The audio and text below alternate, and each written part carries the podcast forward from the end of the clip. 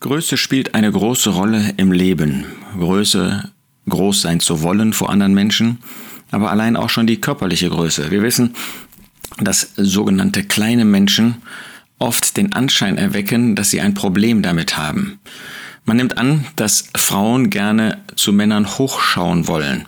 Naja, in der heutigen Gesellschaft wird ja alles umgedreht. Aber jedenfalls früher war das so und viele Männer empfinden sich als klein und empfinden sich eben auch im übertragenen Sinn als klein, wenn sie eben kleiner sind als andere Männer oder kleiner sind als Frauen, auch als ihre Frauen. Und es gibt deshalb auch einen wie soll ich sagen, ähm, sogar ein Kult inzwischen, sich unter das Messer zu legen. Ich las vor einiger Zeit davon, dass sich ein Mann, der nur gut 1,70 Meter groß war, ähm, dadurch auf 1,80 Meter hat vergrößern lassen, um eben aus seiner Sicht, sogar über 1,80, um aus seiner Sicht attraktiver zu sein was das alles für psychische Folgen dann weiter mit sich bringt.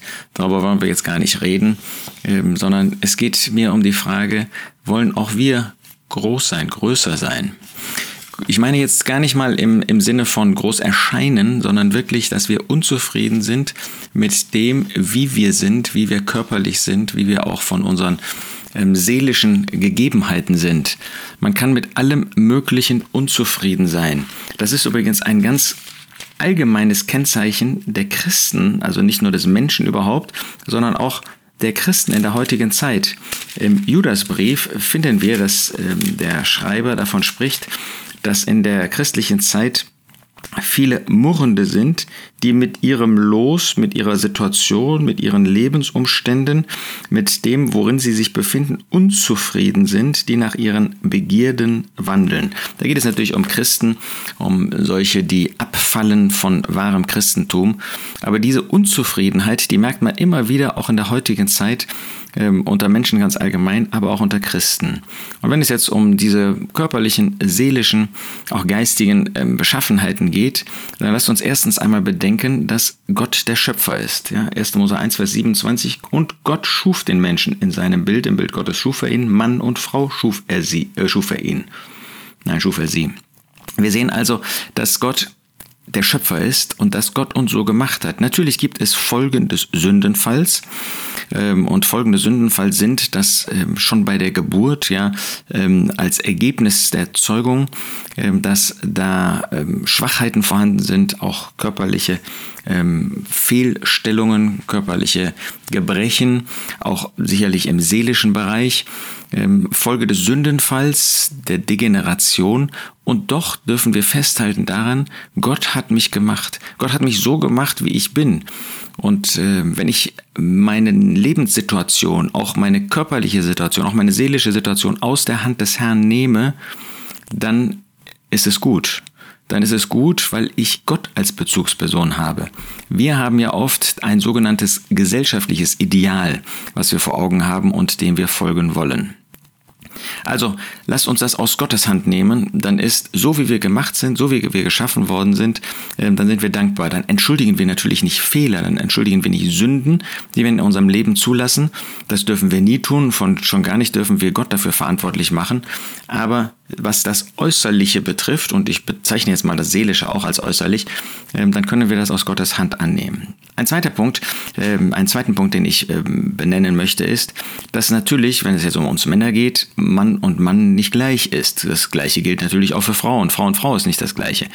Obwohl Gott Männer und Frauen unterschiedlich geschaffen hat, das wird heute versucht aufzuheben, diese Unterschiede, aber Gott macht das ganz deutlich. Männer sind eben nicht Frauen, Frauen sind auch nicht Männer. Männer können auch nicht Frauen werden, Frauen können auch nicht Männer werden in Gottes Augen. Äh, man kann das versuchen, man kann das körperlich verändern, aber die Seele kann man eben nicht verändern. Die Seele ist eben in dem Sinne etwas Inneres. Aber zwischen Mann und Mann gibt es natürlich totale Unterschiede. Ein gravierendes, ein, ein gerade ins Auge stechendes Beispiel sind Jakob und Esau. Und das Interessante ist, dass derjenige, den wir weniger männlich empfinden, Jakob, aber derjenige ist, der Gott gefolgt hat. Also es kommt gar nicht darauf an, was die Menschen als männlich, was wir Menschen als männlich oder nicht so männlich bezeichnen, sondern es kommt darauf an, dass wir unser Leben mit Gott führen, so wie wir geschaffen sind, auch in der ganzen Unterschiedlichkeit.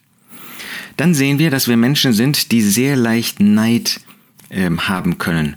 Ich nehme jetzt das Beispiel ähm, von Rahel und Lea, wobei ich äh, das natürlich in gleicher Weise, in mindestens gleicher Weise auch auf uns Männer beziehen kann.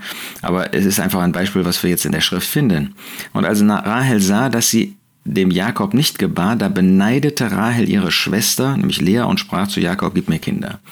Ist das nicht so, dass wir alle leicht dabei sind, neidisch zu werden, dass wir Neid haben? Jetzt ist die Frage, worauf sind wir eigentlich neidisch? Sind wir neidisch auf die Person oder sind wir neidisch auf bestimmte Einzelheiten? Wollte Rahel wirklich so sein wie Lea? Sie wusste genau, Rahel, ähm, dass sie nach außen hin hübscher war. Sie wusste genau, dass, Ra äh, dass Jakob sie begehrte und nicht Lea. Äh, natürlich war Jakob ohne Zweifel dankbar für die äh, vielen Kinder, die er von Lea bekommen hat, aber wollte Rahel wirklich die ganze Person und Persönlichkeit und Position von Lea einnehmen? Natürlich nicht. So sind wir Menschen. Wir nehmen uns ein Detail von einem anderen Menschen heraus. Das ist ja gerade bei ähm, den Menschen, die so als Idole benutzt werden. Man nimmt eine, vielleicht das Äußerliche, vielleicht den Erfolg im Sport oder in der Musik oder sonst wo heraus und sieht gar nicht, dass die Person in vielerlei anderer Hinsicht ähm, Nachteile hat, beziehungsweise mit so vielen Herausforderungen zu tun hat, die wollen wir natürlich nicht. Da werden wir eben blind und sind neidisch auf eine Einzelheit und merken gar nicht, ähm, mit was diese Einzelheit verbunden war. So auch bei Rahel und Lea. Lasst uns nicht neidisch sein. Neid ist eine Eigenschaft, ist ein, ähm, ein, eine Haltung, ähm, ist eine Folge des Fleisches, fleischlicher Begierden und kommt sicherlich nicht von Gott. Deshalb komme ich zu Punkt 4. Laufen wir nicht einer Illusion manchmal hinterher? Man hat das Leben Jakobs, solange Rahel lebte, das Leben äh, bezeichnet, das einer Illusion hinterherläuft. Und erst als Rahel gestorben war, hat Jakob gewissermaßen war er zufrieden mit seinem Los und da änderte sich auch seine Einstellung. Da wurde seine Einstellung innerlich ruhig. Solange wir einem scheinbaren Ideal hinterherlaufen, und dieses Ideal ist oft eine Illusion, werden wir wie Jakob nicht zur Ruhe kommen. Punkt 5. Wo suchen wir Wertschätzung? Ähm, wenn wir die Wertschätzung in dieser Gesellschaft suchen, wenn wir die Wertschätzung bei Menschen suchen, dann werden wir früher oder später unzufrieden werden dann werden wir merken, dass Menschen uns eben nicht wertschätzen. Suchen wir Wertschätzung wegen äußerlicher Dinge, wegen einer Körpergröße, wegen einer äußeren Beschaffenheit, wegen äußerlicher Attraktivität, das wird nie zu einem guten Ziel führen. Natürlich müssen wir uns umgekehrt auch fragen, wo geben wir Wertschätzung? Ist uns das Äußere wichtiger als eine innere Haltung, als ein inneres Leben mit dem Herrn? Ähm, auf der anderen Seite ähm, drücken wir Wertschätzung auch Menschen gegenüber aus. Warum haben denn viele Menschen ein, ähm, ein Problem mit sich selbst, mit ihrer eigenen Person? Warum sind sie unzufrieden? Weil sie wenig Wertschätzung hören. Und wir dürfen ruhig, äh, wir finden das auch in Gottes Wort, wir dürfen Wertschätzung ausdrücken, Dankbarkeit ausdrücken. Punkt 6. Vergleich führt oft zu Neid. Und das ist so unsinnig. Ja? Ähm, wenn ich mich vergleiche, habe ich schon eben gesagt, dann vergleiche ich Einzelheiten und äh, sehe gar nicht das Ganze. Gott liebt mich aber so, wie ich bin. Nicht meine Fehler, nicht meine Sünde. Aber Gott hat mich so gemacht, wie ich bin und er schätzt mich wert.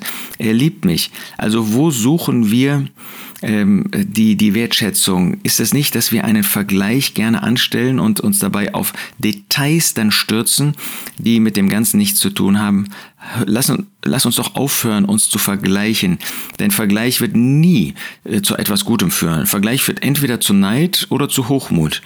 Aber wenn ich ein Leben mit dem Herrn führe, in Dankbarkeit, wen der Herr mir in den Weg gestellt hat, um, durch wen er mich umgeben hat, ähm, dann kann ich Ihnen eine Hilfe sein, Sie können mir eine Hilfe sein und ich kann für den Herrn leben. Ja, es kann sogar so weit gehen, dass ich ähm, nach eitlem Ruhm suche. In Galater 5, in Vers 26 sagt der Apostel, lasst uns nicht voll eitler Ruhmsucht sein, indem wir einander herausfordern, einander beneiden.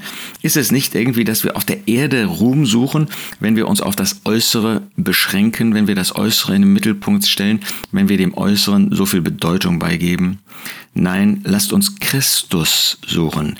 Lasst uns mit ihm leben. Lasst uns versuchen, als Erlöste ihn zu verherrlichen, dann werden wir nicht so sehr auf Menschen schielen.